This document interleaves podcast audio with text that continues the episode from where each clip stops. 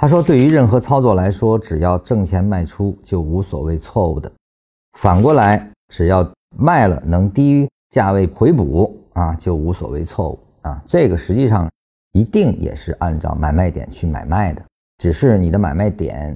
把握的精准程度不高。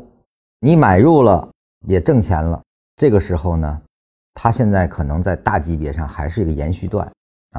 并没有背驰，但是小级别可能出现背驰，你按小级别出了，那么这个呢，很多人说，哎呀，我的技术不精啊。禅师实际上想肯定大家，先得按买卖点来做啊！你按买卖点做了，只是没有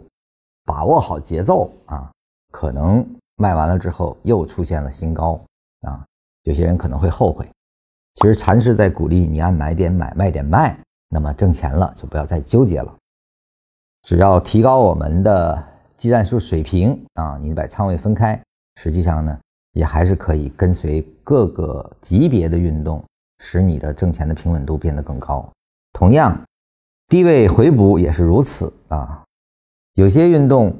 一个卖出之后，它确实发生了一个回调啊。那这个回调实际上是生长的，比如它一定是从一分钟的完成，而后五分钟完成，三十分钟完成，因为我们不知道是一分钟完成还是五分钟还是三十分钟的回调完成。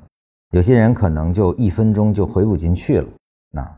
那么禅师也是为了安抚大家。啊，让大家先遵守买点买卖点卖啊，一分钟你回补了就回补了，做出差价总是不错的。当然呢，如果你能分仓按一分钟买，而后五分钟买，三十分钟买啊，分仓去买的话呢，实际上效果会更佳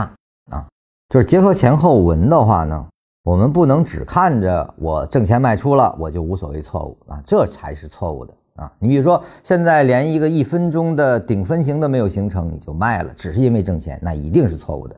啊。如果说这个地方产生了背驰啊，哪怕是一分钟的结构完成，在一分钟二卖卖掉，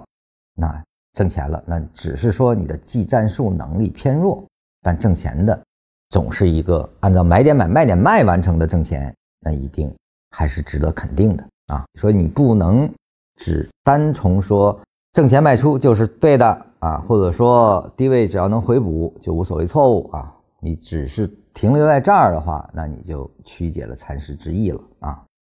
那么接下来呢，他说卖了可能涨，回补可能还跌啊。这其实是技术的精准度的问题啊。他用了个比喻，就是说你一开始呢，可能原来是凭感觉交易啊。当学完缠论，开始建立买卖点对应式的交易，一开始不熟练。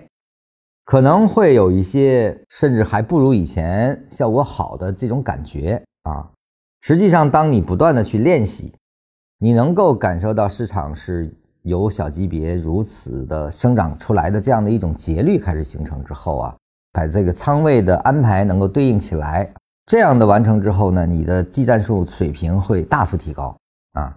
只有如此，才算是真正产生了对市场的。这种花开花落般的跟随，才能真正出来，而不再纠结于这笔挣钱与否这样的一种状态下了啊。最后能从赢输的逻辑里，逐渐回归到跟着市场的运动生长而去布局、而去交易的一种零向量如法交易的状态，这才是我们学禅论以及用禅论最后掌握禅论的最终目标啊。